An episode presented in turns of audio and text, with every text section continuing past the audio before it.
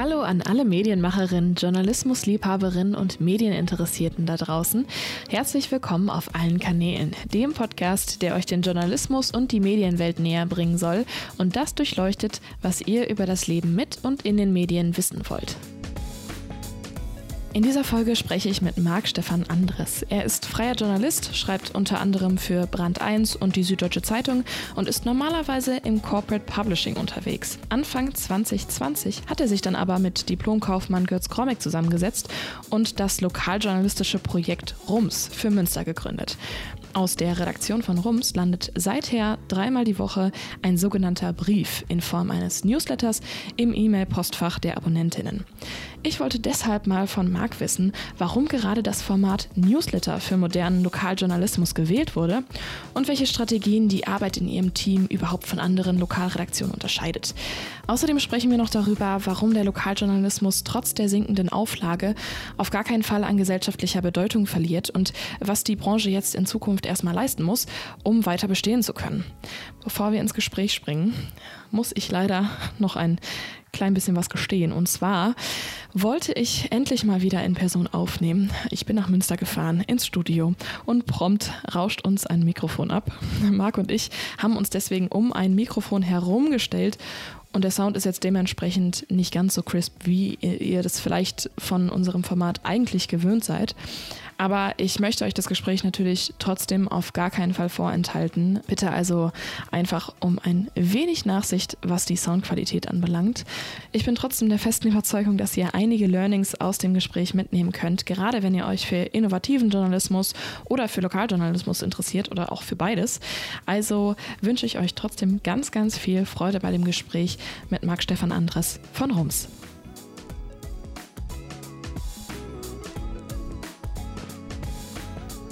Guten Morgen, Marc. Herzlich willkommen auf allen Kanälen. Ich freue mich mega, dass wir heute mal über den Lokaljournalismus der Zukunft sprechen können, weil Lokaljournalismus wird ja immer ein bisschen totgesagt. Bevor wir allerdings da ein bisschen einsteigen, äh, würde ich gerne mit dir als allererstes mal darüber sprechen, wie man überhaupt auf Rums gekommen ist.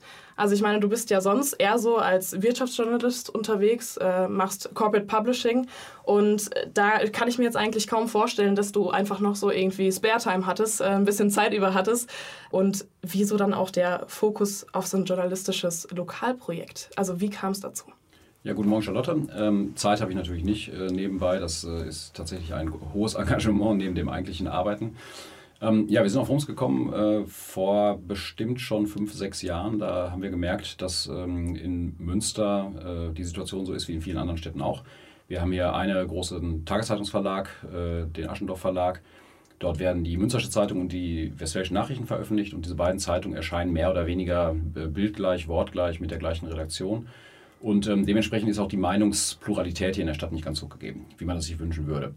Ähm, wir haben dann immer eine Idee gehabt, so nach dem Motto, äh, ja, da müsste man ja mal was machen und das ist ja das Gleiche, was immer passiert. Man, wenn man immer nur sagt, man müsste was machen, dann passiert nämlich nichts. Und ähm, deswegen haben wir dann irgendwann vor drei Jahren, 2019, die Idee gehabt, wir müssten jetzt mal konkret werden. Und da haben wir dann in einem kleinen Team, äh, das waren erstmal drei Leute, der Götz Kromek, der jetzt unser Geschäftsführer ist, Christian Humborg, das ist jetzt der Vorstand von Wikimedia, die beiden sind zusammen zur Schule gegangen in Münster, kennen sich sehr gut.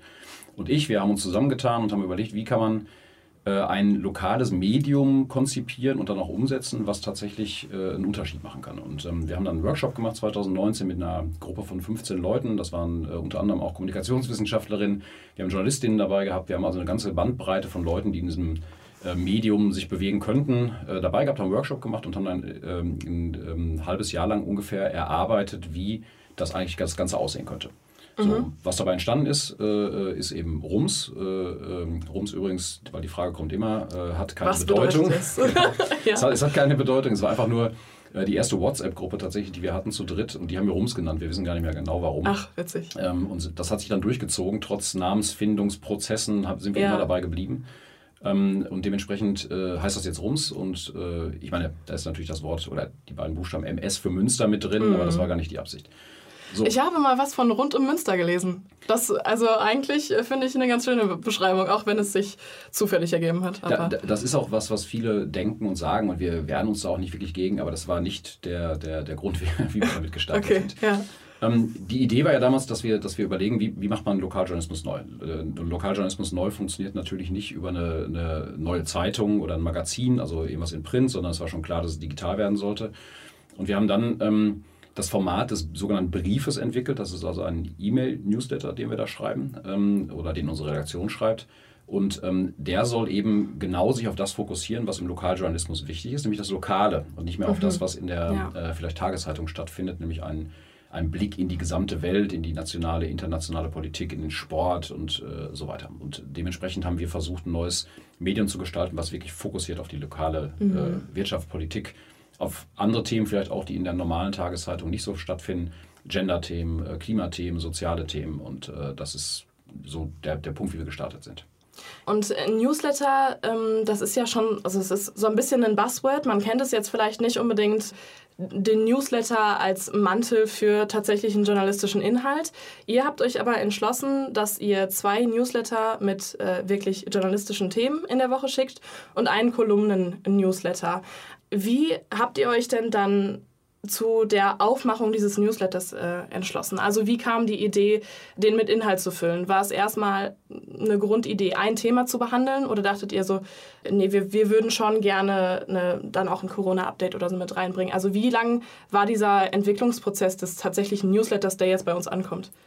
Ja, unsere beiden Redakteurinnen, die am Anfang den Newsletter entwickelt haben, die haben so ähm, einige Nullnummern geschrieben, wenn man so möchte, also haben versucht, mal das Format zu entwickeln. Ähm, das heißt, sie haben äh, wirklich äh, diesen, diesen Newsletter von Anfang bis Ende durchgeschrieben, ohne dass wir ihn veröffentlicht haben. Und ähm, dabei stellte sich raus, dass wir die Vorteile des Newsletters eben sehr gut nutzen können. Newsletter ähm, hat ja, äh, also im Gegensatz zu dem, was ich früher als Newsletter kannte, wo man sich keine Ahnung, eingetragen hat und dann hat man sich nach drei Wochen wieder ausgetragen, weil man den ganzen Kram sowieso nicht lesen kann, ähm, haben wir versucht, den Newsletter ähm, deutlich gehaltvoller zu machen. Das heißt, wir ähm, haben, wie du gerade schon gesagt hast, ein Hauptthema. Das ist sozusagen unser, unser Hero-Thema, wenn man so möchte. Das ist die große Geschichte, die Analyse, die Tiefe, plus mit kleinen Formaten angereichert. So sind wir gestartet. Ähm, äh, die dem, dem Leser und der Leserin das ein bisschen erleichtern sollen, auch sich mit den Themen zu beschäftigen. Ähm, Newsletter hat ja den großen Vorteil, es ist eben digital. Das heißt, wir können alles das, was wir äh, zum Beispiel beschreiben zu einem Thema, können wir auch mit Links hinterlegen. Das heißt, wir haben äh, bei uns in, einem, in einer langen Geschichte teilweise 20, 30 Links, wo wir beispielsweise, wenn es um eine Diskussion geht in der Stadt, äh, um eine Vorlage der Stadtverwaltung, ähm, dann äh, verlinken wir auf die echte Vorlage. Das heißt, die Leute können immer weiterlesen und sehen eben auch, wo wir unsere Informationen her haben. Ja. Äh, dadurch haben wir ein erhöhtes Maß an Transparenz. Ja. Und ähm, der Newsletter an sich ist sowieso ein Format, was so in den letzten naja, drei, vier, fünf Jahren äh, äh, reüssiert hat. Also wir haben ja äh, gerade in den USA, äh, aber auch in Deutschland extrem viele Newsletter zu Spezialthemen, mhm. die ähm, äh, einfach ähm, sich naja, auf, auf einer sehr nahen Art und Weise mit etwas beschäftigen können und eben vor allem auch diese direkte Ansprache der Leserinnen haben. Das ist das, was wir auch versuchen. Wir, wir sprechen die Leute ja auch mit Namen an. Das gibt unser System zum Glück her. Und wir haben dadurch so eine Art von, von, von ja, Verbindung jeden Tag, wenn das Ding eben erscheint. Und äh, ähm, naja, die, die Leute, die Leserinnen können dann äh, den Newsletter auch noch zum Beispiel besser abheften, wenn man so möchte. So etwas, mhm. ja früher gesagt. Mhm. Also können das in E-Mail-Postfächer legen. Ja. Ähm, Sie können es nochmal lesen. Äh, es ist also nicht diese Flüchtigkeit, die man vielleicht in sozialen Medien oder auch auf einer Website hat, wo man ja. immer wieder hingehen muss. Ja, also du hast jetzt äh, schon einige äh, Vorteile von einem Newsletter angesprochen, unter anderem äh, die höhere Transparenz durch Verlinkung und natürlich die persönliche Ansprache, die man in einem Newsletter hat. Gleich mehrere Fragen kommen mir dazu in den Sinn. Also einmal zufällig arbeite ich ähm, tatsächlich mit dem gleichen äh, Format, also Mail, äh, Mailchimp heißt das, wo man sozusagen so ein Newsletter ähm, bauen kann. Und gerade zu der Verlinkung, also mir ist bewusst, dass man da auch wirklich diese Link-Historie äh, oder die Link-Klick-Historie der LeserInnen total nachvollziehen kann. Wie sehr macht ihr das? Also geht ihr schon rein und guckt dann so, okay, ähm, zum Beispiel irgendwie die Originalpressemitteilung der Stadt, die war interessant, da haben fast 90 Prozent der LeserInnen draufgeklickt oder äh, also fokussiert ihr euch teilweise auch auf diese Zahlen, die man ja im traditionellen Journalismus zum Beispiel gar nicht gut einsammeln kann? Also wir, wir könnten das machen tatsächlich und wir müssten es vielleicht manchmal auch ein bisschen mehr machen, wenn wir mehr Zeit hätten. Das ist ja immer so ein Ressourcenproblem. Wenn wir das mal gemacht haben, dann äh, sind natürlich die Klickzahlen nicht so hoch, wie du gerade gesagt hast. Also 90 Prozent klicken auf nichts. Aber ja. äh, wir haben sicherlich mal bei einem, bei einem Newsletter, äh, den jetzt momentan 2100 Leute äh, ähm, abonniert haben, also im, im Abo. Und wir haben natürlich, also die leiten das ja teilweise weiter, deswegen haben wir deutlich mehr Leserinnen. Ähm, wir haben manchmal so 200, 300, 400 Klicks im Newsletter. Das mhm. heißt, wir haben die, die stärkst am meisten geklickten äh, Links, haben dann vielleicht mal so 60, 70. Mhm. Und das ist interessanterweise, wenn man sich das mal anschaut, sind es meistens die weichen Themen. Also wir haben ja ganz am Anfang während Corona äh, ähm, das fand ich mal ganz lustig damals, ein, ein YouTube-Video verlinkt, in dem äh, erklärt wurde, wie man sich selbst die Haare schneidet. Mhm. Und äh, das war, glaube ich, das meistgeklickte Video innerhalb des Monats. Also, ja. weil, weil die, die Leute natürlich immer so ein bisschen diese Ablenkung haben wollen und, und ich glaube, so eine trockene Vorlage der Stadtverwaltung, wo man sich durch 150 Seiten Papier wälzen muss mhm. oder digitales Papier, ja. Äh, das klickt kaum jemand. Und äh, das ist aber, darum geht es auch gar nicht unbedingt, sondern es geht viel eher darum zu sagen, da, ist, da kommt das her. Mhm. Ihr könnt das also kontrollieren, wenn mhm. ihr das wollt. Das mhm. heißt, wir haben diese Transparenz und nicht mehr dieses, was man ja teilweise im Journalismus, auch im Lokaljournalismus gerade hat, dieses Geraune, so nach dem Motto aus äh, äh, gesicherter Quelle haben wir erfahren. Mhm. Wo man denkt, ja, das verstehe ich schon, dass das wichtig ist, sowas zu haben. Also es ist toll, wenn man, wenn man auch äh, Quellen hat, die vielleicht auch mal nicht genannt werden wollen, weil es dann ja meistens mhm. ein bisschen kritischer ist. Aber äh, genauso schön ist es auch, dass man zeigt, wo man die Dinge her hat. Ja, ja, ja. Wie, wie wichtig hältst du Transparenz für die Zukunft des Journalismus? Weil ich habe schon häufiger auch mal Gespräche über eine Qualität im Journalismus. Was hilft uns jetzt noch dabei, mehr Vertrauen wieder zu erlangen? Worauf äh, zählen die LeserInnen jetzt ab? Ne? Was baut auch Vertrauen auf? Ähm, habt ihr da vielleicht auch schon so ein bisschen Resonanz bekommen? Also wie, wie läuft das mit der Transparenz ab? Ist das ein super wichtiger Bestandteil eures ja, ich, ich, ich, denke, dass Transparenz ein Schlüssel ist, um Journalismus zukunftsfähig zu machen. Also wir, wir haben bei uns äh, neben diesen Links, die erstmal ja nur zeigen, wo haben wir unsere Materialien her, äh, haben wir äh, zum Beispiel auch eine, eine, wie soll man sagen, eine, eine, gut ausgeprägte Fehlerkultur. Das heißt, wenn wir einen Fehler machen, das heißt, wenn wir irgendwie mal was, äh, ähm, also selbst wenn wir ein Wort falsch schreiben, na gut, das verbessern wir jetzt nicht unbedingt, aber wenn mhm. wir einen, einen, Sachverhalt so ein bisschen falsch darstellen oder auch nur so, so, wo man es vielleicht interpretieren könnte, dann stellen wir das immer im nächsten Brief oder im nächsten Newsletter halt richtig. Das heißt, wir ähm, versuchen den Leserinnen zu zeigen, ja, wir sind auch Menschen, wir sind Journalistinnen, die ja, Fehler machen ja, und das müssen ja. wir verbessern. Das kommt zur Hälfte, würde ich sagen, äh, durch Anmerkung der Leserin, die da uns dann zum Beispiel vorrechnen, dass irgendwas, was wir gerechnet haben, nicht richtig war. Ähm, zur anderen Hälfte kommt es aber auch von uns. Also wenn ich den Newsletter dann lese, in die Redaktion gemacht habe oder jemand anders aus dem Team, mhm. dann spielen wir das auch zurück und sagen, hm, das kommt mir komisch vor, äh, äh könnt ihr da nochmal bitte gucken. Und dann passiert das tatsächlich, dass die ähm, sich damit beschäftigen und dann auch eine lange äh, äh Verbesserung teilweise machen, ja. wodurch dann oft nochmal on top mehr Inhalte kommen, die vorher gar nicht vielleicht bewusst waren und, und dadurch wird es sogar noch interessanter. Ja, also und, Fehler und auch super prominent im Newsletter auch drin. Ne? Also ihr macht das nicht irgendwie als, als Randnotiz oder so ganz am Schluss, sondern das ist wirklich in der Mitte teilweise. Ne? Also wirklich ganz präsent die Fehlerkultur. Ja, genau, es ist so eine eigene Rubrik. Ne? Also wir haben so mehr oder weniger äh, äh, immer so einen Bereich, wo wir sagen, da haben wir einen Fehler gemacht. Und das finde ich äh, extrem wichtig und es wird uns auch wiederum sehr gut zurückgespielt. Also immer mhm. wenn wir mit Leserinnen in Kontakt sind, äh, heben die das hervor. Das ist ja so ein bisschen sowieso so ein großes Thema. Wie bekommt man das hin, die Leserin ernsthaft mit einzubinden in das, was man tut? Mhm. Also das, das kommt ja einmal durch so Fehlergeschichten, das kommt durch Themenhinweise, mhm. das kommt aber einfach auch durch Kritik an der Haltung, die wir vielleicht da äh, ähm, äh, verbreitet haben oder durch eine, eine, Meinung, die dann bei uns mit drinsteckt, weil wir haben ja auch Meinung mit dem Newsletter. Wir sind ja eben nicht nur rein sachlich berichten, sondern wir haben immer eine, eine Färbung. Und ähm, das finde ich ist auch extrem wichtig, dass man das weiß und auch zugibt. Mhm. Ähm, weil wir nun mal ähm, äh, als Journalistin alle, äh, und unser Team macht ja keinen Unterschied, ähm, Menschen sind. Und es gibt keinen objektiven Journalismus aus meiner Sicht. Und dementsprechend sind wir äh, äh, immer, ja, sozusagen, auf, wir machen das immer auf der Folie dessen, die wir selbst sind. Genau. Ja, also deswegen auch äh, vielleicht dieses Format, weil man da halt auch ähm, schon alleine durch eine Aufmachung eines Newsletters oder äh, durch die Art, wie man Newsletter formuliert, die formuliert man nun mal nicht äh, wie eine äh, vermeintlich äh, nüchterne oder objektive Berichterstattung, sondern man hat auch eine An Anschrift, ne? man hat einen Antext auch, der dann ja auch äh, teilweise sehr persönlich geschrieben ist und klar, dann kommen eure Berichte ähm, und es ist ja aber trotzdem immer ein, ein bisschen subjektiver. Und klar hat man natürlich durch die zusätzlichen Kolumnen auch noch, die bei euch auch sehr meinungsstarke Kolumnen sind, dadurch, dass ihr auch teilweise äh, PolitikerInnen da sitzen habt, äh, die diese Kolumnen schreiben, ähm, kommt ja auch eine, eine starke Meinung auch rüber. Also das war schon die Grundidee, auch einen Newsletter oder auch solche Kolumnen zu nehmen, dass ihr extra darauf abgezielt habt, dass man meinungsorientierteren Journalismus hat? Ähm, oder hat sich das eher ergeben? Also äh, was ist äh, sozusagen gefolgt? Also Form follows Function oder Function follows Form? Also die, die Idee war schon, dass wir sagen, dass in unseren äh, normalen journalistischen Briefen die Meinung natürlich in den, in den äh, Hintergrund tritt. Also das bedeutet aber nicht, dass wir nicht, was ich gerade schon gesagt habe, sagen, dass man eine Meinung da wahrscheinlich mit reinspielt. Jeder Mensch hat eine Haltung und die kommt da eben mit rein. Das heißt, wir versuchen zum Beispiel auch, das fällt mir jetzt gerade an, wenn wir ähm, ähm, Themen haben, die vielleicht irgendwie jemanden betreffen können. Also Ralf Heimann, unser äh, einer Redaktionsleiter, der ähm, arbeitet bei der TEDx mit. Und wenn der was schreiben würde über die TEDx äh, ja. hier in Münster, also der ist da im Team, äh, ähm, wenn der was schreiben würde, würde er das dann immer erklären im Brief, dass er im Team da ist und dementsprechend versucht er zu erklären, warum wir das jetzt vielleicht angekündigt ja, haben. Ja. Die Kolumnen ähm, sind äh, nur Meinung. Also da geht es wirklich darum, dass wir äh, versuchen wollten, ein Forum zu schaffen für eine politische Bandbreite in der Stadt, ähm, die ähm, äh, nur die AfD ausschließt, das ist klar.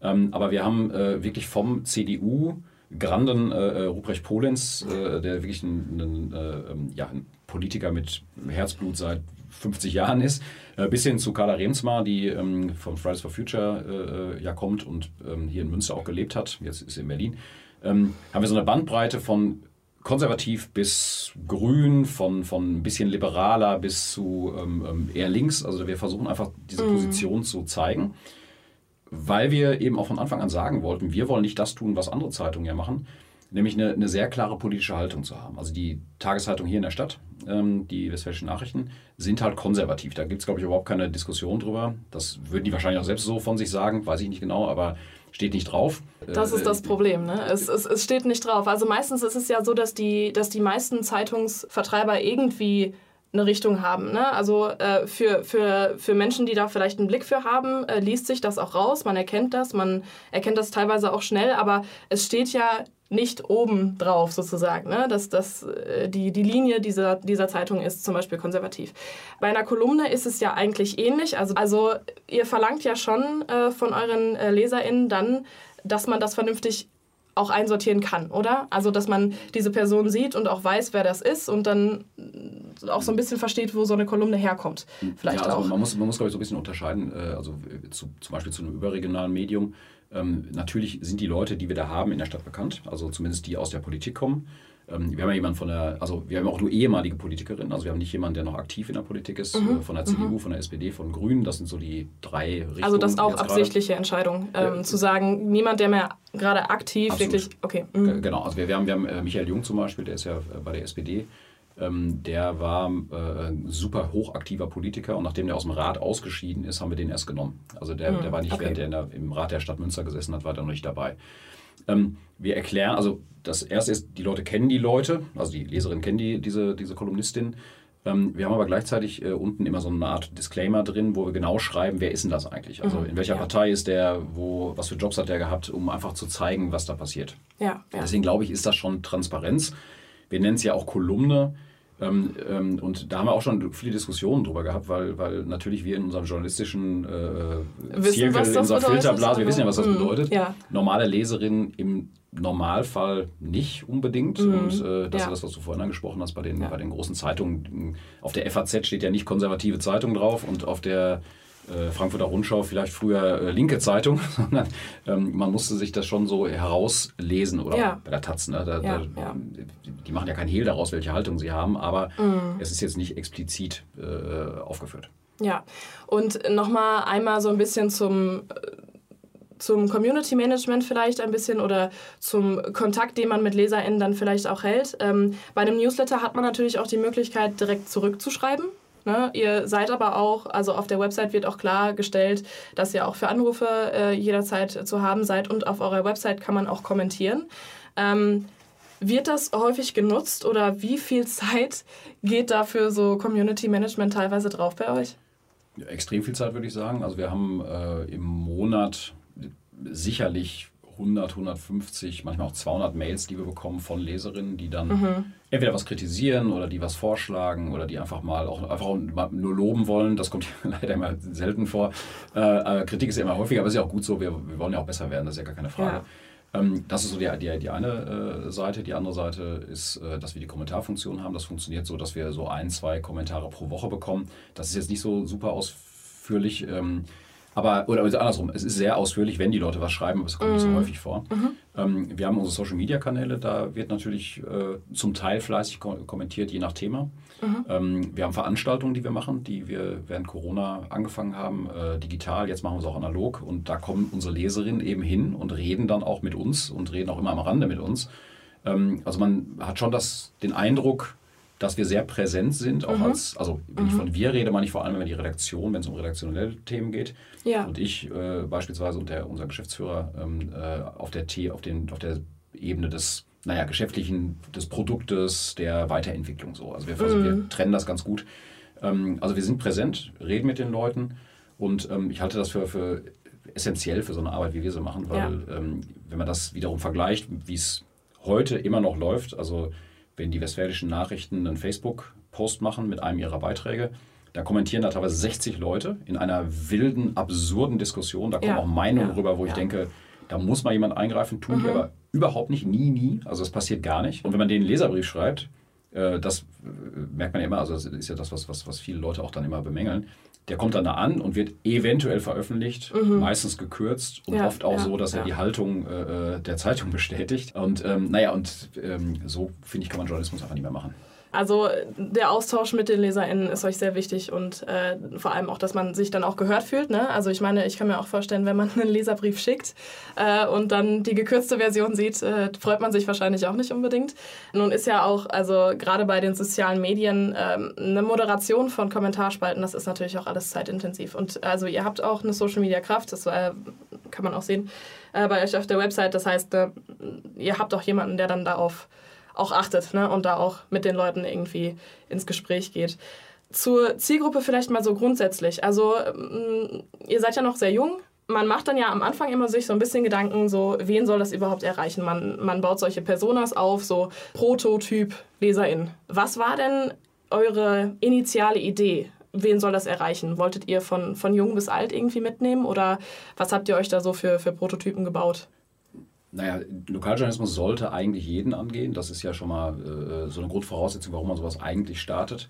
Ähm, wir haben ähm, aber natürlich äh, ist uns bewusst, dass wir nicht jeden erreichen äh, von Anfang an. Also wir haben ähm, äh, gesagt, dass wir am Anfang ein eher akademisches Publikum erreichen wollen, ähm, was von, von dem wir erwartet haben, dass es eher älter ist. Also eher älter im Sinne von ab 30 bis mhm. vielleicht 60, sagen wir mal. Also Leute, die digital affin sind, mit digitalen Medien zu tun haben E-Mails nutzen. Ja, ja, und das, das ist auch unsere Kerngruppe äh, der Leserinnen, die wir momentan haben. Wir haben eine Umfrage gemacht. Also habt ihr es geschafft? Ja, ja, wir haben wir es geschafft, aber ja. es ist besser, als wir erwartet haben. Also wir haben es geschafft in, so, in dem Sinne, dass wir in den Alterskohorten zwischen 30, 40, 40, 50, 50, 60 jeweils 25 Prozent der Leserinnen hatten, also oh. bei dieser Umfrage. Okay. Ja. Äh, aber unter 30 auch 10 Prozent und mhm. über 60 auch 10 Prozent. Das heißt, uns lesen also auch deutlich ältere Menschen, die ja eigentlich klassisch das äh, Tageszeitungspublikum sind. Ja. Und ähm, so, das, das ist der Stand, wie er jetzt gerade ist. Wir mhm. ähm, hätten aber eigentlich gerne natürlich eine, eine, also ich meine, wir werden heutzutage, und das wird auch, glaube ich, nicht mehr funktionieren, eine Vollabdeckung der, der Menschen in der Stadt haben. Das, äh, ich glaube, davon muss man sich verabschieden, dass Lokaljournalismus so funktionieren wird. Mhm. Ähm, aber ich hätte es gerne eigentlich, dass wir äh, in bestimmten Bereichen Medien entwickeln. Also das ist eben vielleicht nicht der E-Mail-Newsletter, sondern es ist vielleicht der, keine Ahnung, der, der lokale TikTok-Channel für, äh, für, für junge, ganz junge Leute, der äh, Insta-Channel, den wir haben, aber der natürlich momentan eher so werberisch bespielt wird, aber auch informativ für, mhm. für so eine mitteljunge Generation. Ähm, also, dass, dass wir versuchen, Lokaljournalismus in die Breite zu tragen und genauso ja. auch in Bereiche, die momentan, so wie ich das einschätze, gar nicht abgedeckt werden. Wir haben einfach auch in Münster, auch wenn das hier in Münster anders ist als vielleicht im Ruhrgebiet, ähm, viele Leute mit Migrationserfahrung, die, ähm, glaube ich, nicht abgedeckt werden von der klassischen Tageszeitung. Mhm. Also ob das jetzt die Geflüchteten sind, die in den letzten Jahren aus verschiedenen Ländern eben hier rübergekommen sind, ähm, oder ob das äh, auch Communities sind, die hier schon länger leben, die aber so in sich geschlossen auch oft leben. Und äh, mhm. da wäre natürlich ein Traum oder auch ein Ziel, dass wir im Laufe der Jahre versuchen, immer wieder in Gruppen reinzukommen. Dadurch, dass wir auch Leute aus diesen Gruppen ins Team holen, ähm, äh, um, um Lokaljournalismus einfach auch in die Breite zu tragen. So. Ja, das ja. ist aber natürlich was, da braucht man einfach extrem viel Geld für und Ressourcen und äh, äh ja. und wahrscheinlich auch ausprobieren, ne? also wahrscheinlich auch Probephasen.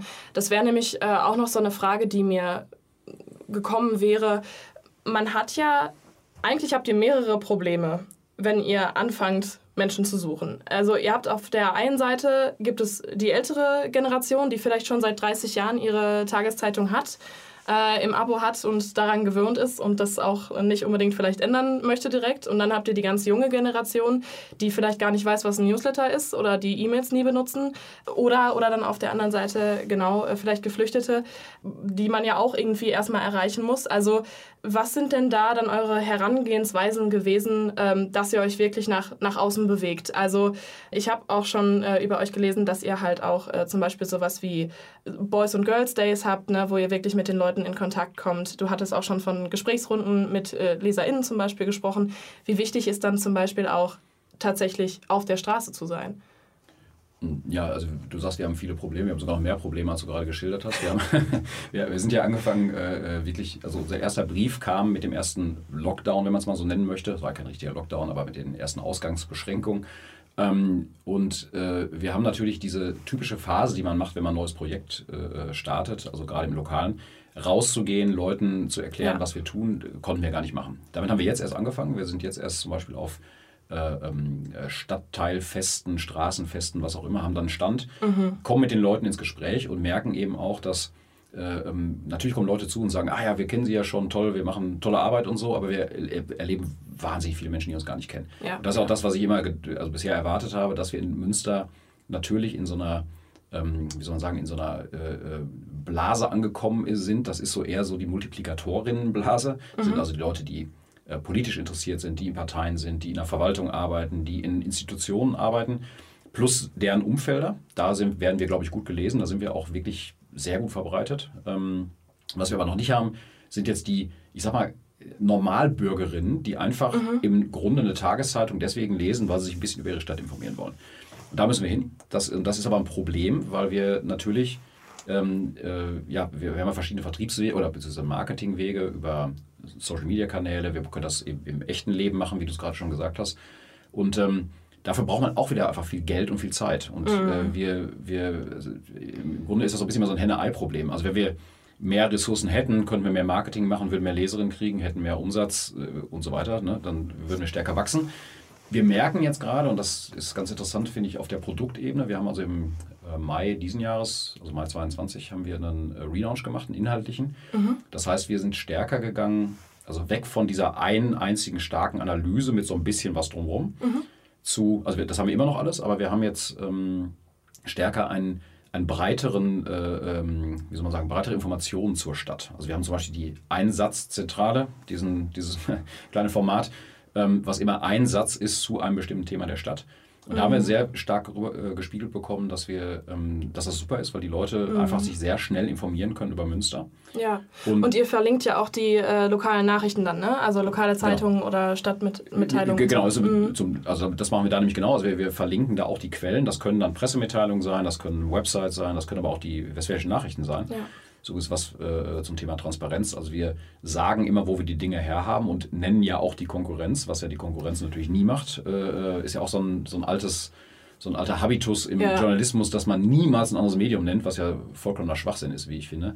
Ähm, so, aber wir versuchen eben durch diese Formate äh, die Stadt breiter abzudecken. Und wir mhm. merken und hören auch schon von Leserinnen, die jetzt uns auch sagen, ja, jetzt haben wir die WN auch abbestellt.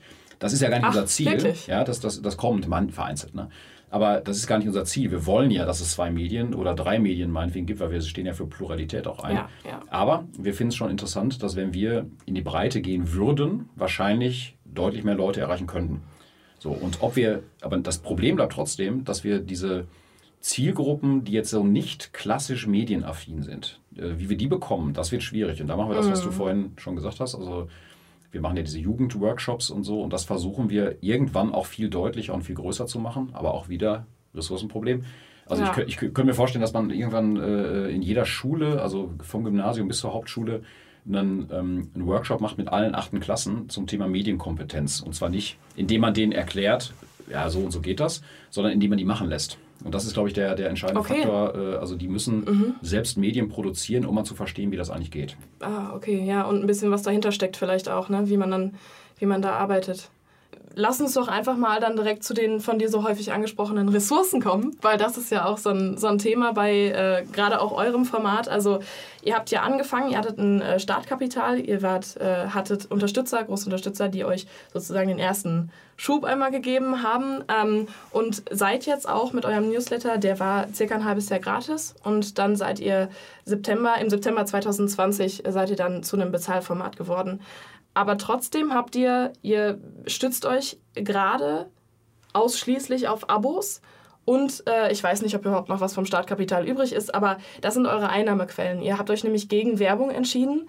Das ist ja schon erstmal eine mutige Entscheidung, ne, zu sagen, äh, wir hoffen, dass sich das trägt und äh, dass die Abos uns irgendwann tragen. Erstmal seid ihr auf dem Weg dahin, dass Abos euch irgendwie tragen können und haltet ihr das immer noch für eine zukunftsfähige Art und Weise, euer Magazin zu stützen durch Abos? Ich halte das für eine, eigentlich für eine sehr zukunftsfähige Art und Weise, ein Medium zu, äh, aufzubauen, indem man auf eine Community setzt, indem man auf Abos setzt. Ähm, wir merken nur, dass das äh, schwierig ist, das durchzuhalten. Also wir haben, wie du es gerade schon beschrieben hast, ähm, wir haben ja kostenfrei angefangen, haben dann die, die Konversion gemacht, haben da auch 26 Prozent ungefähr der Leute mitgenommen. Ähm, das waren also dann so 700, 800 Leute, die wir ganz am Anfang hatten, die bezahlt haben. Das haben wir gesteigert über, naja, anderthalb Jahre ungefähr auf 2000 rund. Das sind also die Leute, die zahlen. Die zahlen zwischen äh, 10 und ja, 15 Euro gibt es noch als idealistisches Abo und äh, 25 als großzügiges, wobei das letzte kaum äh, gebucht wird. Ähm, aber die, die zahlen so im Schnitt so 10 Euro, 9 bis 10 Euro. Äh, das ist so der, der, der, der Schnitt. Und äh, weil es eben noch ein 4 oder ein 5 Euro Abo gibt für Leute, die äh, studieren oder Arbeitslosengeld 2 bekommen und so weiter. Mhm. So, also heißt, wir haben dann bei 2000 Leuten kann man ungefähr ausrechnen, wir haben knapp Umsatz von 20.000 Euro. Das reicht nicht für das System, was wir gerade haben. Deswegen nutzen wir immer noch unser äh, Kapital, aber nicht das Startkapital, das ist schon lange weg, äh, sondern wir haben Kapitalerhöhungen gemacht zwischendurch und haben jetzt mittlerweile ja wahrscheinlich äh, eine niedrige sechsstellige Zahl äh, äh, verbraucht für die Arbeit, die wir machen und merken, wir haben jeden Monat eine Unterdeckung. Mhm. Und wir wachsen eben nicht so schnell, dass wir sagen können, in einem Jahr äh, ist das ist das gedeckt und dementsprechend sind wir bei plus minus null und können das einfach ganz in Ruhe weitermachen.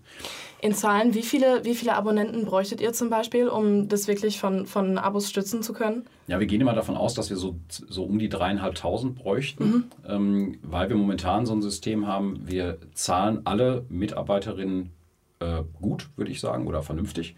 Ähm, nur ähm, arbeiten alle Mitarbeiterinnen auch ein bisschen mehr, als sie äh, äh, müssten eigentlich, weil alle natürlich brennen dafür, dass Rums vernünftig funktioniert. Und auch der Geschäftsführer und ich, wir, wir kriegen, wir haben beide einen 450-Euro-Job. Das heißt, wir äh, zahlen uns selbst eben quasi nichts und das ist eben sehr viel Engagement dadurch. Wenn man das jetzt mal vernünftig berechnen würde und auch zahlen würde, bräuchten wir schon so dreieinhalb, 4.000 Leute. Okay. Und diesen Sprung zu machen, das wird nicht so schnell funktionieren. Mhm. Ähm, ich glaube schon, dass das möglich ist. Ich glaube, dass wir ein Potenzial hier in der Stadt haben. Also das auf jeden Fall. Und wenn wir vielleicht breiter werden von unserem Produkt, sogar noch mehr. Nur das dauert. Ja, deswegen müssen wir jetzt überlegen, was machen wir? Neue Kapitalerhöhung, da wird es irgendwann schwierig, weil man muss ja immer Leute finden, die dann auch sagen, wir geben euch doch wieder mehr Geld. Ähm, deswegen haben wir uns jetzt entschlossen, ähm, dass wir ab, äh, ich glaube Anfang nächsten Jahres, so ganz klar ist das noch nicht, wann wir anfangen, aber auf jeden Fall jetzt in sehr zeitnah auch Werbung machen.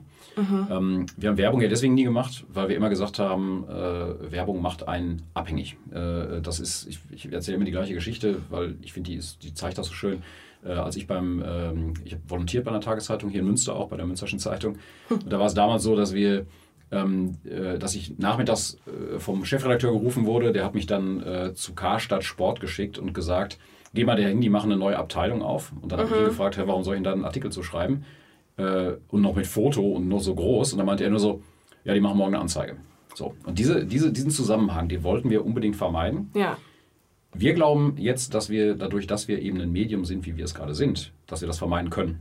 Wir werden also versuchen, ähm, Unterstützerinnen, Supporterinnen zu finden, die uns zum Beispiel einen Monat lang den Brief äh, ähm, mitfinanzieren mit einer mhm. bestimmten Summe. Mhm. Und ähm, werden davon so viele haben, und das ist der, der Plan, ob das klappt, weiß ich nicht, aber das ist auf jeden Fall der Plan, dass wir, wenn wir dann mal journalistisch plötzlich mit einem dieser Unternehmen zu tun haben und die das dann auch nicht gut finden, dann sollen sie halt kündigen. Dann ist es okay. egal. Mhm. So, ne? Das mhm. ist, äh, also wir wollen uns nicht abhängig machen von einem oder zwei oder drei großen, sondern wir versuchen eine Bandbreite an Werbekunden zu haben, was viel Arbeit erfordert, aber vielleicht ein Modell ist, was funktionieren kann. Und mhm. ähm, das wäre auf jeden Fall so die eine Richtung. Und ähm, naja, und dann gibt es natürlich noch andere äh, Dinge, die gerade im, im, Journalismus passieren und oder die gerade so stark diskutiert werden, wie im Gemeinnützigkeit oder Förderung, staatliche Förderung, mhm. Ähm, äh, ja, wo man natürlich noch lange darüber diskutieren kann.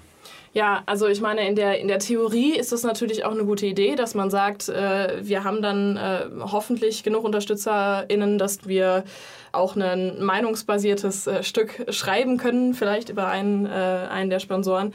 Und es ist uns egal, ob die abspringen, aber man muss ja auch äh, letztendlich schon immer betrachten, wahrscheinlich kann man sich nie so ganz frei machen, äh, wenn jemand irgendwo Geld reinsteckt. Kann ich mir schon vorstellen, dass es dann für Gesprächsstoff sorgen könnte. Aber das habt ihr ja eigentlich auch jetzt schon, weil auch wenn ihr den Plan habt oder das, das Ziel habt, ähm, sozusagen ohne, ohne, einen, ähm, ohne einen Druck zu schreiben, seid ihr ja trotzdem abhängig von den LeserInnen. Und das ist immer so eine Sache, äh, die ich sehr spannend finde, weil ähm, klar, ihr habt dann keine großen Unternehmen, die da drunter stehen, äh, die, die über euch stehen und äh, vielleicht da entscheiden könnten, ob ihr gut oder schlecht über die schreibt. Aber ihr habt ja trotzdem die LeserInnen und die entscheiden ja letztendlich, ob ihr schreiben könnt oder nicht, weil sie sich, äh, ne, weil sie euch durch Abos äh, finanzieren. Und deswegen komme ich auch so, so ein bisschen zurück nochmal zu dem Verlinken, weil es könnte dann ja trotzdem sein, dass ihr den zum Beispiel dann einfachen Alltagsthemen dann auf einmal mehr folgt, weil ihr merkt, oh, die LeserInnen wollen das, wollen das, wollen das lesen oder so. Wie macht ihr euch davon frei, dass ihr ne, in der Startphase seid, ihr braucht Kapital, ihr wollt weiter wachsen, ihr wollt, dass es besteht, ähm, aber der Druck ist ja trotzdem irgendwie immer da, den Leuten auch das zu geben, was sie lesen wollen eigentlich. Tja, das ist eine sehr gute Frage. Ähm, aber kurz nochmal dieser äh, Schwenk zurück zur Werbung. Also ich glaube schon, dass man durch eine sehr klare Kommunikation auch ähm, äh, versuchen kann, sich frei zu machen von solchen Einflussnahmen. Also wir werden es natürlich sehr stark trennen. Ne? Wir werden, wir werden diese Werbung, da hat die Redaktion nichts mit zu tun, ähm, äh, weil, wir, weil wir das natürlich zusammenbauen äh, und dann auch in diesen Brief mit einbauen. Die Redaktion macht ihre Dinge.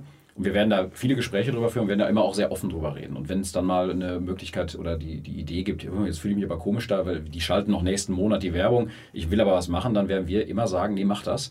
Weil das wird uns ja, und jetzt komme ich zurück zu deiner Frage, das wird uns ja immer wieder gut ähm, äh, zu Gesicht stehen, wenn wir mal eine Geschichte haben, die wirklich so kritisch ist und so ähm, vielleicht auch äh, ja, investigativ, dann gewinnen wir dadurch ja wieder umso mehr Leserinnen und brauchen natürlich diesen einen Werbekunden nicht mehr. Wenn das mal passiert. Mhm. So, und dieser Einfluss, die, oder die Einflussnahme der Leserin, klar, gibt es das. Ähm, wenn jetzt alle mal sagen würden, ja, mach doch mal das Thema, keine Ahnung, hier Musikcampus ist in Münster ein Riesenthema, also ein, ein Ort, wo eine Musikhochschule, eine Musikschule und das Symphonieorchester zusammengehen wollen äh, äh, an einem Ort. Politisch heiß umkämpft, weil es mhm. wahnsinnig teuer wird und äh, kein Mensch ja. so ganz genau weiß, wie es finanziert werden soll. Ähm, wenn die dann sagen würden, ja, mach doch immer nur dieses Thema, so, dann äh, würden wir natürlich immer sagen, ja, nee, aber es gibt ja auch andere Themen, es sind andere ja, Themen wichtig ja, und deswegen, die Redaktion hat eine extrem hohe Unabhängigkeit, würde ich sagen. Ähm, wir haben das schon mehrfach so gehabt, dass wir, dass die Themen genutzt, also beschrieben haben, wir dann, sie dann Anrufe bekommen haben. Mhm. Die habe ich dann alle angenommen oder weitergeleitet bekommen und habe mit den Leuten immer oder habe dann auch gesagt, ja, das ist die Redaktion, die sind komplett unabhängig, ich kann da gar nichts machen, ich werde auch keinen mhm. Einfluss nehmen. Mhm. Ähm, wir, wir sind hier sozusagen der Verlag, das ist die Redaktion, wir sind komplett voneinander getrennt. Wenn Sie ein Problem haben, schreiben Sie uns einfach und dann verhält sich die Redaktion dazu und schreibt ihn zurück. Mhm, so. Ähm, Wobei ihr zu dem Campus auch einen Schwerpunkt gesetzt habt, ne? Also auch auf eurer Website, genau. das ist ja dann, also das ist ja noch eine zusätzliche Sache. Ihr habt ja den Newsletter, aber ihr habt ja auch noch eine Website, äh, auf der man dann Themen auch äh, nachlesen kann. Und es gibt da auch einen Schwerpunkt zum Beispiel zu diesem Campus. Also da könnte man dann zum Beispiel auch Interessen dann einfach auf anderem Weg folgen, ne? Dass man das nicht jedes ja. Mal im Newsletter hat, aber ja, auf ja, der Website. Also die, die, du, du hast recht, also das war jetzt auch ein, vielleicht ein blödes Beispiel, aber das haben wir relativ oft gemacht. Ähm, äh, aber ich, will, ich wollte nur da sagen damit, es gibt immer so Themen, die, die vielleicht auch für so eine bestimmte, also das ist, da kann man sich auch wieder nicht freimachen, auch unsere Journalistinnen haben natürlich im Kopf irgendwie ein Thema, was extrem wichtig ist aus ihrer Sicht, was aber vielleicht überhaupt keinen interessiert. Mhm. Andersrum gibt es Themen, die vielleicht alle interessieren, die unsere Journalistinnen als, als viel zu äh, laff äh, halten oder für, für zu laff halten. Da muss man natürlich immer so ein bisschen ausbalancieren. Aber wir merken, und das ist ja das Schöne daran, also wir, wir haben ja ähm, nicht nur die Kaufentscheidung, also dass die Leute das Abo weitermachen, da haben die, glaube ich, alle sehr viel Geduld und kündigen mhm. nicht, weil mal einmal eine langweilige Geschichte drin war. Mhm. Ähm, aber wir haben ja diese 2000 Menschen, und wir haben dadurch ein ganz gutes Korrektiv. Ne? Also die, die, äh, wir merken ja immer, wenn, wenn die Leute verstärkt schreiben zu einer bestimmten Sache, dann kriegt man ja ein Gefühl dafür, ist das ein wichtiges Thema oder nicht. Und ich glaube schon, dass, dass äh, gerade wenn man, wenn man eine hohe Interaktion mit Leserinnen hat, dann mhm. macht man auch besseren Journalismus. Auf der anderen Seite gibt es natürlich Themen, von denen ich finde, dass sie äh, wichtig sind, auch wenn viele Leute die gar nicht so wichtig finden unbedingt. Mhm. Also äh, ich meine, keine Ahnung, das Thema Gender als Beispiel, das ist was, was natürlich momentan durch die, die überregionalen Medien und auch gerade durch Twitter-Channels getrieben wird wie verrückt. Im Lokalen spielt das ja manchmal gar nicht so eine große Rolle. Trotzdem ist es wichtig, das zu besetzen. Und äh, das macht ja die andere Zeitung natürlich sowieso nicht, ist ja logisch, das geht, gehört gar nicht zu deren Weltbild. Ähm, aber wir haben uns ja ganz klar entschieden, wir gendern auch bei uns. Auch, wir, wir haben eine große Diskussion darüber gehabt, weil natürlich Journalistinnen ganz oft sagen, ähm, das kann man aber so nicht, nicht so gut lesen. Ne? Das, mhm. ist ja, das ist ja so sperrig und so weiter. Und dann kann man immer sagen, ja, dann versucht mal umzubauen. Aber wir, wir versuchen Themen zu setzen und gleichzeitig versuchen wir Themen zu folgen, die wichtig sind. Und da muss man immer eine Balance finden. Aber das ist ja klassische Redaktionsarbeit. Klassische Redaktionsarbeit. Die Redaktion ist ja auch total bunt aufgebaut. Ähm, also wir haben ja schon darüber gesprochen, dass die äh, KolumnistInnen vor allem äh, oder eigentlich nur ne, PolitikerInnen sind. Aber nee, nicht nur, aber das nicht kann ich nur? mal sagen. Ja. Ja, okay. Ähm, aber zum Beispiel in der Redaktion habt ihr ja auch äh, eine bunte Mischung. Ich habe zum Beispiel auch äh, von äh, LehrerInnen da gelesen, die da äh, mitschreiben. Äh, auch einige Menschen mit kommunikationswissenschaftlichem Hintergrund. Das freut mich natürlich auch.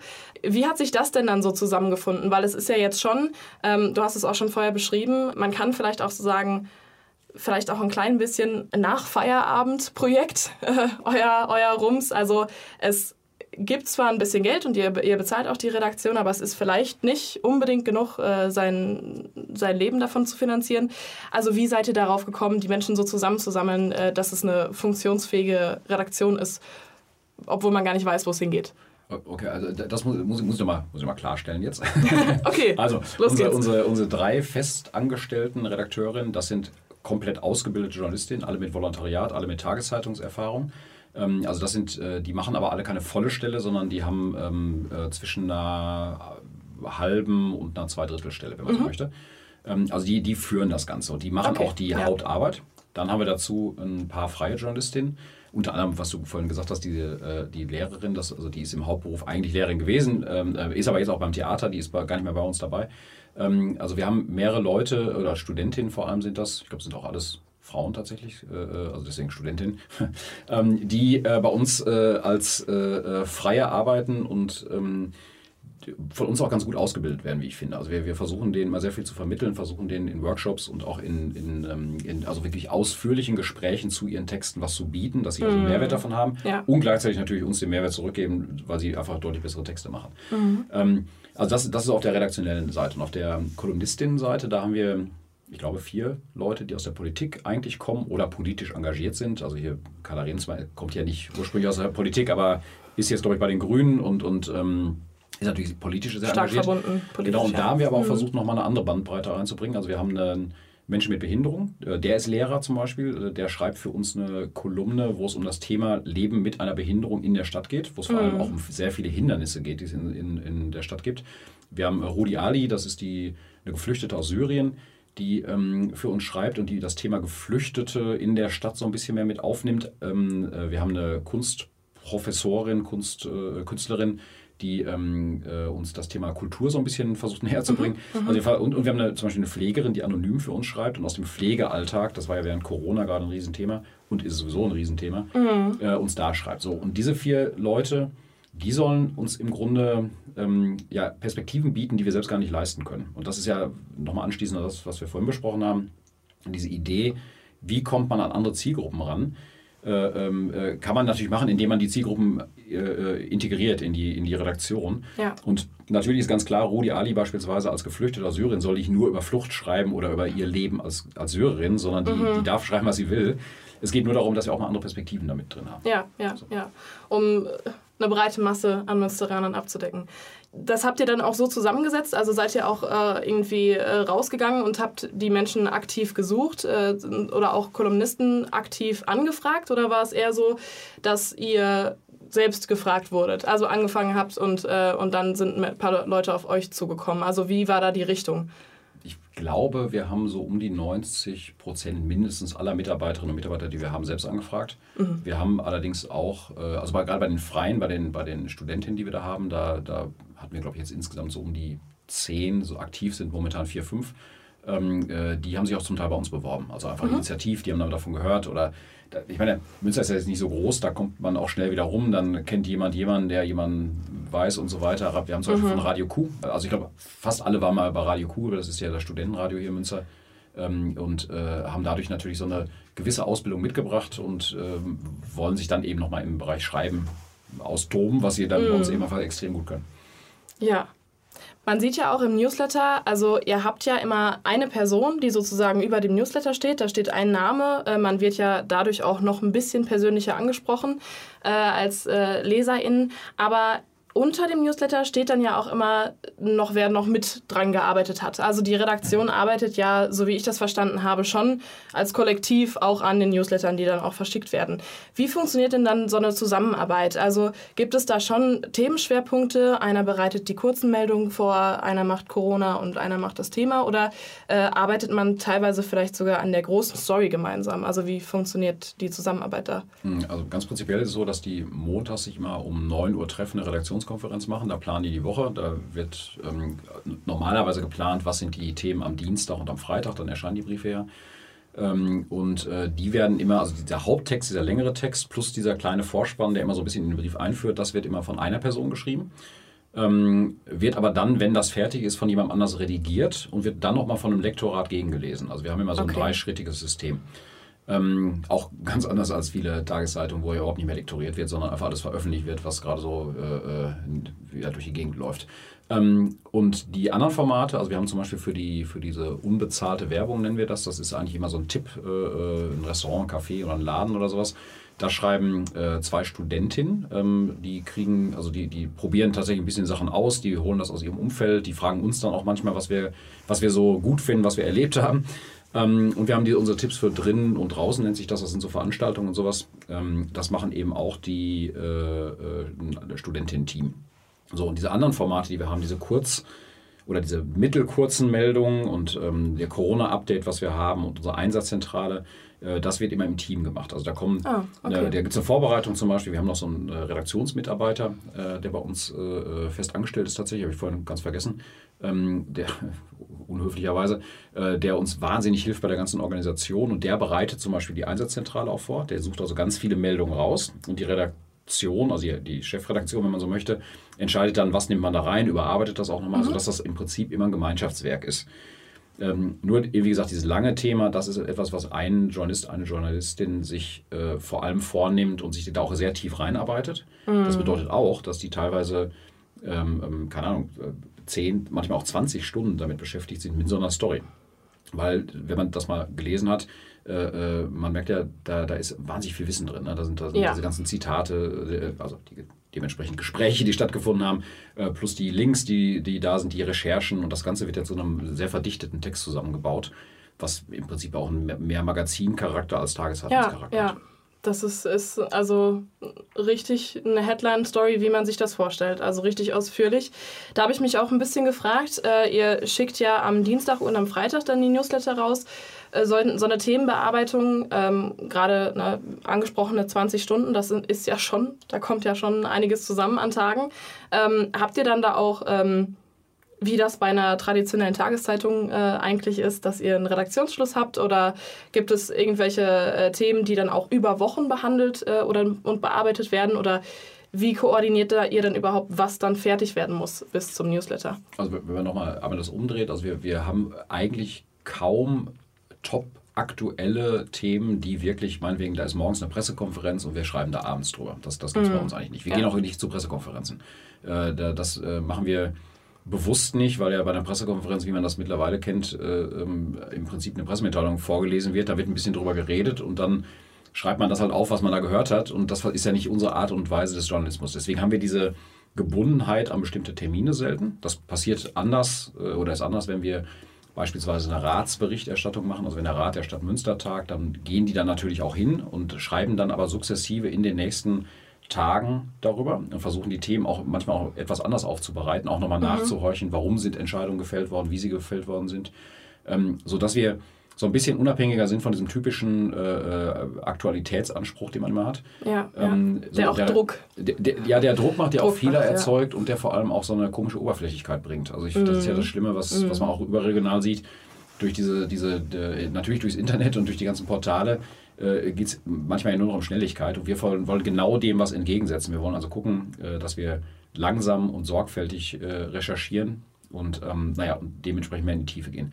Redaktionsschluss ähm, ist bei dem Brief, an dem Brieferscheinungstag immer so gegen vier eigentlich, weil dann das Lektorat starten muss, dann sind die so um fünf fertig, dann werden die Sachen nochmal eingebaut, dann kommen noch die letzten Meldungen dazu.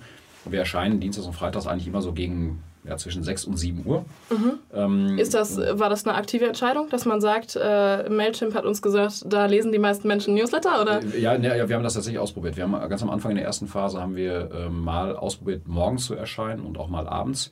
Ähm, wenn man morgens erscheinen möchte, wird das bedeuten für unsere Journalistin, dass die da morgens sehr, sehr früh sitzen, um diesen Newsletter fertig zu machen.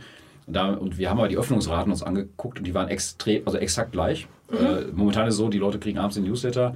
Das Gros öffnet den dann auch irgendwann noch so bis abends um 10, 11 Uhr. Ähm, ein paar öffnen abends um 8. Äh, Quatsch, morgens um 8. Ähm, und äh, wenn wir morgens erschienen sind, dann war es so, dass ganz viele morgens geöffnet haben und im Laufe des Tages, aber es war insgesamt das Gleiche. Mhm. Sodass wir dann gesagt haben, nö, aus, aus äh, äh wie soll man sagen, Selbstschutzgründen haben wir dann gesagt, wir erscheinen lieber abends und äh, da hat, hat, uns auch noch keiner gesagt, dass es irgendwie blöd ist oder so. Ne? Das ist jetzt nicht der, der entscheidende Faktor. Ja, und du hattest am Anfang schon mal angesprochen, ähm, ihr wollt eigentlich ne, diese Pluralität im Lokaljournalismus halten und deswegen ist es auch wichtig, dass es auch noch äh, eine Tageszeitung gibt, wo die Menschen äh, vielleicht auch ein Abo haben, die sie auch lesen, weil sonst ist euer Sinn eigentlich weg, weil ihr diese zweite Stimme sein wolltet. Ähm, also siehst du Rums schon als Zusatz und äh, also als Zusatzmodell und nicht als Alternativlösung für den Lokaljournalismus? Hm, ja, das ist bisschen, muss man ein bisschen, ist ein bisschen komplexer, glaube ich, zu beantworten. Also die, wir sehen uns jetzt momentan natürlich als Ergänzung zu dem, was hier ist. So, das ist ja, ganz klar. Wir sind ja viel kleiner, wir, wir können auch gar nicht so viel leisten, weil wir so eine kleine Redaktion haben. Ähm, ich glaube schon, dass wenn wir mehr Leserinnen haben, dass wir mit dem System, mit dem wir das Ganze äh, aufgebaut haben und das, wo, mit dem wir auch veröffentlichen, dass wir da durchaus mit einer deutlich kleineren Redaktion und einem deutlich kleineren Team denselben guten Journalismus machen können, den man eigentlich machen sollte mit einer vollständigen Tageszeitung. Mhm. Ähm, weil bei uns äh, fallen ja ganz viele Sachen weg. Wir haben ähm, keinen Vertrieb im Sinne von, also wir haben keine Zeitungsausträgerin, wir haben keine, kein Druckhaus, wir müssen nicht diese ganzen Zwischenwege machen, sondern wir schreiben in WordPress schreiben wir unsere Briefe, äh, beziehungsweise in Word schreiben die das erstmal in einem, in einem Textverarbeitungssystem und dann packt man das in WordPress, exportiert das nach Mailchimp und dann wird es verschickt. Und also der mhm. ganze Prozess des Produzierens und Veröffentlichens dauert am Ende eine halbe Stunde. Äh, und dann ist man durch damit. Und dadurch können wir natürlich mit einem deutlich kleineren Kostenapparat deutlich mehr Inhalt bieten. Also wir können uns zum Beispiel vorstellen, in Zukunft vielleicht auch mal zu sagen, wir machen jeden Morgen einen Newsletter, der, ähm, der die Kurzmeldung, der, oder jeden Abend vielleicht, der die Kurzmeldung des Tages nochmal bringt, um einfach mhm. so eine Art von ähm, naja, Vollversorgung im Lokalen zu haben. Mhm. Und zwar so weit, wie wir das definiert haben. Da kann ich vielleicht gleich nochmal was zu sagen. Ähm, also ich ähm, kann mir gut vorstellen, dass wir eine, eine, ein Tageszeitungsersatz sein können für Menschen, die eben nicht eine Tageszeitung brauchen mit diesem ganzen großen mhm. äh, ähm, ähm ja, Inhaltsspektrum. Mhm. Und da hat man jetzt schon so ein bisschen rausgehört, dass ihr euch weiterentwickeln wollt, sobald ihr die Kapazität und auch die Ressourcen dafür habt. Ähm, vielleicht mit einem zusätzlichen Newsletter oder so. Äh, gibt es sonst noch irgendwelche Zukunftsvisionen, die ihr gerne einbauen würdet, aber wo es einfach gerade noch ein bisschen hakt? Also naja, also vielleicht erkläre ich mal ganz kurz mal das, was ich gerade kurz meinte, wegen dessen oder wegen, wegen dem, was eigentlich im Lokalen benötigt wird. Ich glaube, wenn man sich eine Tageszeitung heute anguckt, die klassische, und die ist ja überall gleich, dann hat man immer dieses ähm, nationale, internationale Politikbuch, so nennen wir das ja im Journalismus. Man hat das Sportbuch, äh, man hat diesen hinteren Teil, wo die ganzen kleinen Meldungen sind aus der Stadt. Und ich glaube, diese drei Bücher braucht man irgendwann nicht mehr.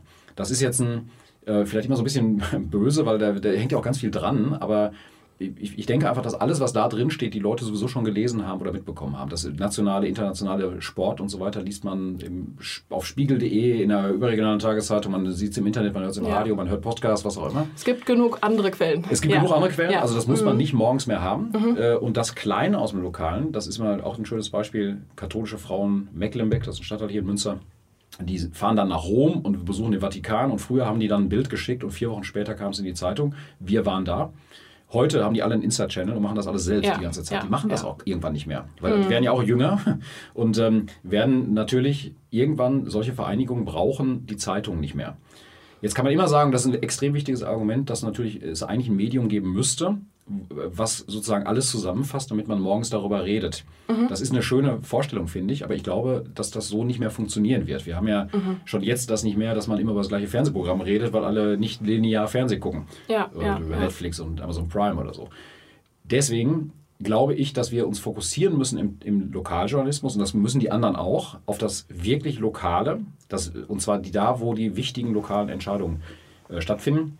Das kann die Politik sein, das kann die Verwaltung sein, das sind die Parteien, das sind aber auch die äh, sozialen Träger, das sind die Initiativen und äh, wir müssen einfach versuchen, so ein Bild der Stadt zu zeigen, das jeder versteht natürlich erstmal und äh, wo jeder auch eine Erklärung dafür findet, warum Dinge so passieren, wie sie gerade passieren. Mhm.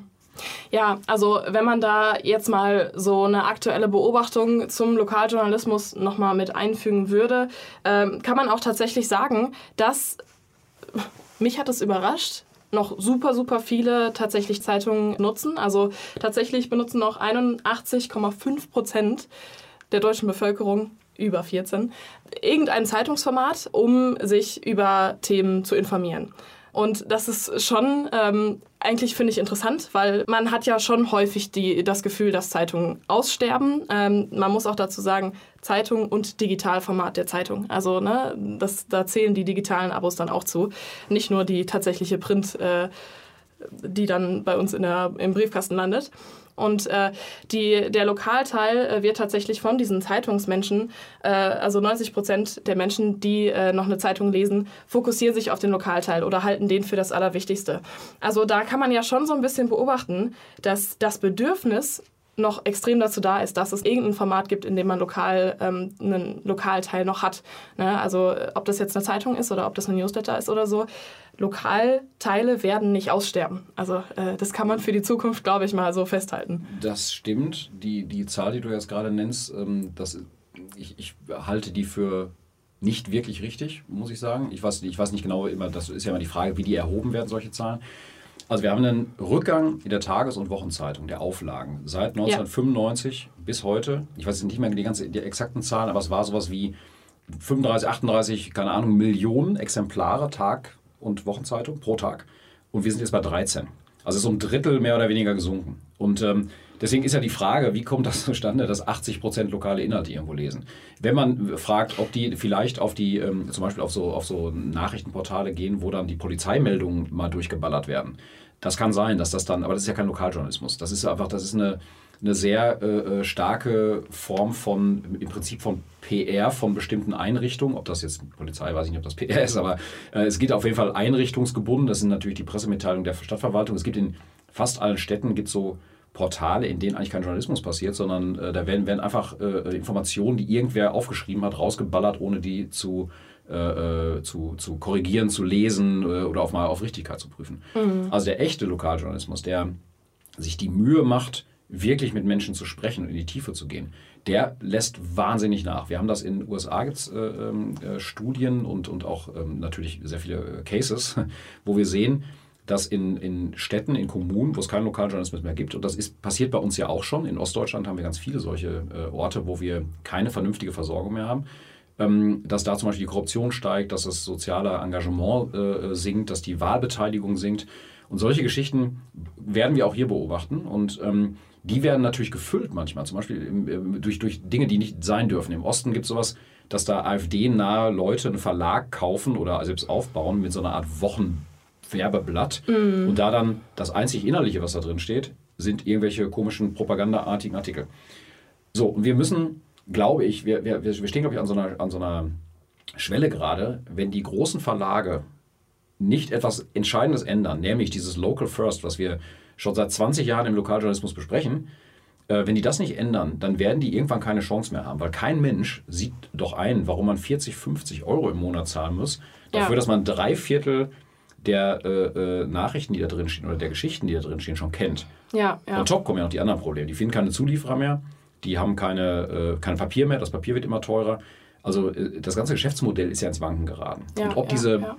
Lokalportale, also diese Websites der Zeitung, die ja zum Teil so unfassbar grottig sind. Also jedes kleines Startup, was, was, was irgendwie eine, eine App auf den Markt bringen möchte und dazu vielleicht noch eine Website hat, macht eine viel bessere Website als das, was die Tageszeitungen machen. Ja, und ich ja. glaube, wenn die nicht jetzt langsam mal anfangen oder eben nicht schnell mal anfangen, äh, äh da was zu verändern, dann werden wir echt ein Problem kriegen. Ja, also nochmal äh, zur Transparenz zu den Zahlen. Also ich habe ähm, die Zahlen tatsächlich von der Zeitungsmarktforschungsgesellschaft der Deutschen Zeitung. Die hat jetzt äh, nämlich so ein Booklet rausgebracht 2022, äh, um so ein bisschen nachzuempfinden, was gerade so am Zeitungsmarkt ähm, abgeht. Und da ging es nämlich darum, dass sie gesagt haben, dass 81,5 Prozent jede Woche noch die Zeitung lesen, ob das jetzt im Print- oder im Digitalbereich ist. Ähm, und 90 Prozent der Leser in den Lokalteil am wichtigsten fanden. Das ist das, was aus dieser Erhebung ähm, rauskam. Man muss aber zusätzlich auch sagen, ähm, dass die Auflage wirklich extrem gesunken ist. Dazu habe ich allerdings auch eine andere Zahl. Ähm, die Zahl, die ich gefunden hatte, war ähm, 9,6 sieben Millionen Exemplare. Also das wäre ja noch tiefer. Das heißt, man muss sich also wirklich ein bisschen fragen, ne? wenn die Auflage so gering ist, wo kommen dann die, 90, äh, die 80 Prozent her, äh, die da noch äh, wöchentlich irgendwie die, die, Zeitung machen, lesen? Die machen halt Umfragen. Das ist genauso wie wenn, wenn äh, in Münster Umfragen gemacht werden von westfälischen Nachrichten. Äh, die haben immer so, ich weiß nicht, die, die, die arbeiten sogar im Institut für Kommunikationswissenschaft manchmal zusammen. Ich weiß nicht genau, wie das funktioniert. Auf jeden Fall machen diese Umfragen, dass die Leute mit Festnetz anrufen. Ich meine, ich, in meinem Umfeld hat kein, kaum noch jemand ein Festnetztelefon, weil die meisten einfach ein Handy haben und das sind vielleicht auch die, keine Ahnung, das sind einfach andere, andere Schichten, wenn man so mhm. möchte.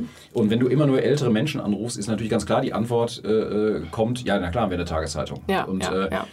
der Punkt ist ja, das ist auch eigentlich so ein bisschen egal. Man, man, äh, ich glaube, der entscheidende Faktor ist ja, die Redaktionen in den Tageszeitungen werden klein gemacht bis zum geht nicht mehr. Es gibt ja teilweise, ich habe das jetzt neulich gehört, ich weiß gar nicht mehr, wo es war, da muss ein Lokalzeitungsredakteur, so ein Typ war das, mit dem ich gesprochen habe, der muss irgendwie sowas wie 30 Gemeinden abdecken. Und natürlich, um seine Seite zu, zu, zu füllen, kriegt er Pressemitteilung, macht die halt voll. Ja. Und dann geht er einmal im Monat, geht er vielleicht in so eine, so eine Sitzung und guckt sich das an. Und ähm, das kann ja nicht die Zukunft des Journalismus sein. Also ja, wir, wir ja, müssen, ja. Und, und es gibt ja, und jetzt, jetzt klingt das also negativ, was ich erzähle, weil das ist ja auch ein bisschen Quatsch, weil wir, wir versuchen ja was anderes zu machen.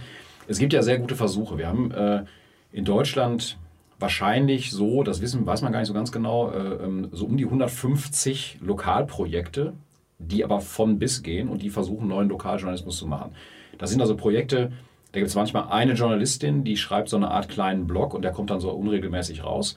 Das ist ja aber gut, dass die es macht. Äh, was ist immerhin eine Stimme in der Stadt?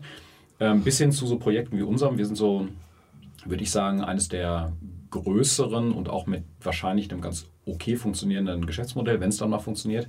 Davon gibt es aber noch weitere. In Düsseldorf zum Beispiel sind äh, Kollegen von uns, die das äh, machen, die, äh, auch sehr hochdekorierte Lokaljournalisten aus der Stadt, die bei den großen Zeitungen da waren. Ähm, die habe ich zum Beispiel ein bisschen beraten. So in, in, in die mhm. machen es aber jetzt ein bisschen anders und äh, das ist aber super. Wir tauschen uns auch ganz äh, eng aus. Es gibt in Konstanz ein neues Projekt, Kala nennt sich das, die äh, sind gemeinnützig tatsächlich und versuchen dadurch das hinzukriegen.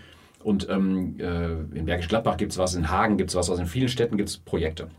Und ich glaube, dass diese Projekte, ähm, naja, die, die, werden, die versuchen halt was anders zu machen, aber die brauchen irgendwie eine Finanzierung. Und da sind wir wieder bei dem Thema von vorhin. Finanzierung ist einfach der entscheidende Schlüssel, wie sowas funktionieren kann. Mhm. Und ähm, wie das aber funktionieren kann, über Gemeinnützigkeit, was die Koalition ja im Koalitionsvertrag stehen hat, dass Journalismus gemeinnützig sein könnte. Das würde ja bedeuten, dass man äh, als gemeinnützige GmbH, also als GmbH zum Beispiel, äh, arbeiten kann und dann auch Spenden bekommen könnte oder Unterstützung von Stiftungen. Das ist die eine Variante. Die andere Variante, über die ja diskutiert wird, ist, ob es eine, eine staatliche Förderung geben kann. Was natürlich extrem schwierig ist, weil wenn der Staat etwas fördert, was Journalismus ist, dann ist ja die Unabhängigkeit nun wirklich nicht mehr gegeben. Ja. Da bräuchte man also ein extrem gutes System, um das, äh, keine Ahnung, durch ein Kuratorium oder wie auch immer, um zu, zu schauen, wer kriegt denn da eigentlich wie viel Geld. Ja, also wäre das in, in deiner Zukunftsvision eigentlich die Möglichkeit, den Lokaljournalismus noch am Laufen zu halten, dass man alternativ ähm, lokaljournalistische Projekte aufbaut in ganz Deutschland. Das wäre so der Wunsch. Ähm, ja, also es müsste einfach, man muss einfach sehr genau hinschauen und sehr genau analysieren, wo haben wir denn eigentlich funktionierende Systeme. Es gibt ja Städte, in denen es noch zwei, äh, ich glaube sogar teilweise drei Zeitungen gibt, die dann auch ja. mit echten Redaktionen, mit echten Menschen mhm. und nicht irgendwelchen Bots äh, die Zeitung vollschreiben. Mhm und versuchen, Lokaljournalismus wirklich auch ernst zu nehmen. Das gibt es auch ja. sehr oft. Das, ja. das, ist auch immer, immer, wenn ich hier gegen unsere Zeitung schimpfe, dann ist das äh, gar nicht gegen die, die einzelnen Redakteurinnen da. Das sind gute Leute, die natürlich auch gerne den Job gut machen wollen würden. Aber die haben natürlich ganz andere, äh, die haben die verspüren dann natürlich auch einen wirtschaftlichen Druck, die kriegen. Äh, naja, die kriegen wahrscheinlich Ansagen, in welche Richtung es manchmal auch gehen soll. Also ganz unabhängig sind die nicht. Ähm, und da müssen wir irgendwie eine Möglichkeit finden, dass wir, dass wir überall versuchen, neue Projekte aufzubauen, also in anderen Städten auch, die ähm, äh, ja tatsächlich so ein bisschen so die, diesen Lokaljournalismus nach, nach vorne tragen und vielleicht einfach auch nur Pilotprojekte sind. Ich glaube schon, dass auch zum Beispiel Tageszeitungen lernen können von uns, klingt vielleicht ein bisschen mhm. vermessen, aber ich denke, dass wir eine bestimmte Zielgruppe auch so er gut erreichen können, auch in anderen Städten. Ja, Würdest du sagen, wenn man sich jetzt für Lokaljournalismus interessiert, man äh, hat vielleicht gerade aufgehört mit dem Studium oder man fängt gerade an, äh, sich eine Redakteursstelle zu suchen oder wie auch immer, ähm, glaubst du, dass es noch empfehlenswert ist, sich im Lokaljournalismus auch mal umzuschauen, äh, da mal zu gucken? Oder glaubst du tatsächlich, man sollte sich dann auch auf solche Pilotprojekte oder auf neue Projekte, auf Startups vielleicht konzentrieren, weil die noch Zukunft haben? Ich ich, ich, glaube, ich, glaube garantiert, dass es super spannend sein kann und auch, äh, dass es spannend ist, einfach sich im Lokaljournalismus äh, zu betätigen. Ich meine, es ist ja oft so, dass wenn man sein Studium hinter sich hat, dann hat man vielleicht nebenbei ja schon ein paar Praktika gemacht, man hat vielleicht auch im Lokaljournalismus schon gearbeitet oder im Studierendenradius oder was auch immer. Und ähm, das, was man im Volontariat lernt, ist ja gar nicht gut schreiben. Das, das ist immer so eine komische Idee, glaube ich, das, was manche Leute haben, sondern was man da lernt, ist, sich innerhalb von kürzester Zeit auf Themen einzustellen, die in kürzester Zeit aufzubereiten und ähm, unter hohem Druck Journalismus zu machen. Und das schadet, glaube ich, gar keinem. Ich, ich fände, das wäre eine, eine, wahnsinnig gute Ausbildung für jeden, der im Journalismus tätig ist, dass er zumindest mal eine gewisse Zeit im Lokaljournalismus gearbeitet hat, weil man mhm. dort so wirklich auch ähm, ähm, ja, auf der einen Seite den, den, den, den Druck und die, die Qualität, die man damit trotzdem verbinden kann, spüren kann, gleichzeitig aber auch in so einer Welt unterwegs ist, wo einfach normale Menschen rumrennen. Also ich meine, die meisten Studierenden, das ist für mich äh, so eine Beobachtung, die ich auch in so Seminaren manchmal mache, wenn ich, die ich auch begleite mit Rums, ähm, die, die kommen ja von der Schule, dann machen sie ihren Bachelor, sind extrem jung und, äh, und das klingt immer so ein bisschen, naja, klingt immer so ein bisschen altbacken, wenn ich das sage, als älterer Mann. ähm, aber die haben ja noch nicht verstanden, was sozusagen im Leben passiert. Und wenn man im Lokaljournalismus ist, da kriegt man alles mit. Das mhm. ist vom echt bescheuerten Kaninchenzüchterverein, mit, aus dem man eine tolle Geschichte machen kann weil da wahnsinnig interessierte, motivierte, engagierte Menschen sind und mit ihrem Hobby da was machen, bis hin zur Lokalpolitik. Mhm. Ähm, diese Bandbreite abzudecken, finde ich erstmal wichtig. Und deswegen Plädoyer immer in Lokaljournalismus gehen. Das hilft einem später immer.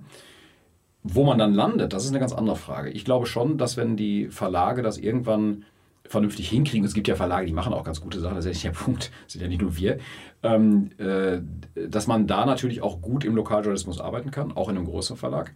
Aber ich halte es sowieso im Journalismus für einen extrem tollen Weg, weil ich jetzt auch seit über 20 Jahren selbstständig, freiberuflich tätig zu sein und da ähm, sich selbst was aufzubauen, von dem man ja das, das hat, was man, oder von dem man das bekommt, was man erwartet, nämlich super Flexibilität, äh, äh, eine wahnsinnige Selbstverwirklichung äh, ähm, oder, oder auch eine, eine, Verwirklichung der Träume, die man vielleicht hat mit dem Journalismus. Und auch Themen, die man selber bearbeiten Themen, die man bearbeiten kann. Man, ja. und, und, man kann davon auch tatsächlich, wenn man das vernünftig aufbaut, auch leben. Das ist jetzt nicht so, dass man äh, als freier Journalist immer am Hungertuch nagt wenn man es eben mit einem guten System macht. Und wenn jetzt Menschen vorbeikommen würden und sagen würden, ich möchte eigentlich mal bei Rums was ausprobieren oder vielleicht da ähm, mal so reinschnuppern in diese neue Art von Lokaljournalismus. Ich habe auch bei euch auf Social Media schon gesehen, ihr sucht zwischendurch auch immer, immer mal wieder äh, Werkstudierende zum Beispiel jetzt.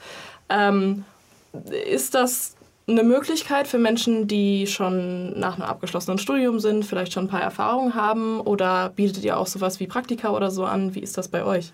Ähm, wir, wir, machen das im Grunde alles. Also wir machen äh, Praktika, wir machen, wir haben Werkstudierende. Jetzt haben wir, die haben wir übrigens schon gefunden. Äh, für Social Media haben wir jemanden gesucht. Okay, Marketing. dann habe ich also nichts gesagt. Der, der, der, Job ist gerade seit gestern vergeben. Äh, ah, okay. Aber ähm, äh, wir, wir bieten sowas natürlich an und wir freuen uns da auch immer drüber. Es ist im Moment, also jetzt genau in diesem Moment etwas schwierig, weil wir natürlich ähm, äh, mit unserem wirklich an, an, der Kante genähten System gerade äh, wenig bieten können im Sinne von Ausbildung. Aber das heißt nicht, dass sich das nicht äh, ähm, über die Zeit jetzt äh, noch ändern wird. Also wir haben parallel zu, unserem, zu unserer GmbH, mit der wir Rums machen, haben wir noch einen gemeinnützigen Verein gegründet, weil das Thema Gemeinnützigkeit, habe ich ja vorhin schon mal angesprochen, extrem wichtig ist für, wie ich finde, journalistische äh, Geschichten.